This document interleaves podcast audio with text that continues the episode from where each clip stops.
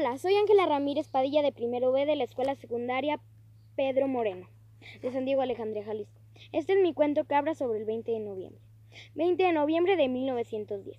El 20 de noviembre de 1910 inició la Revolución Mexicana, un conflicto armado después de que el general Porfirio Díaz ejerciera el poder durante 34 años continuos.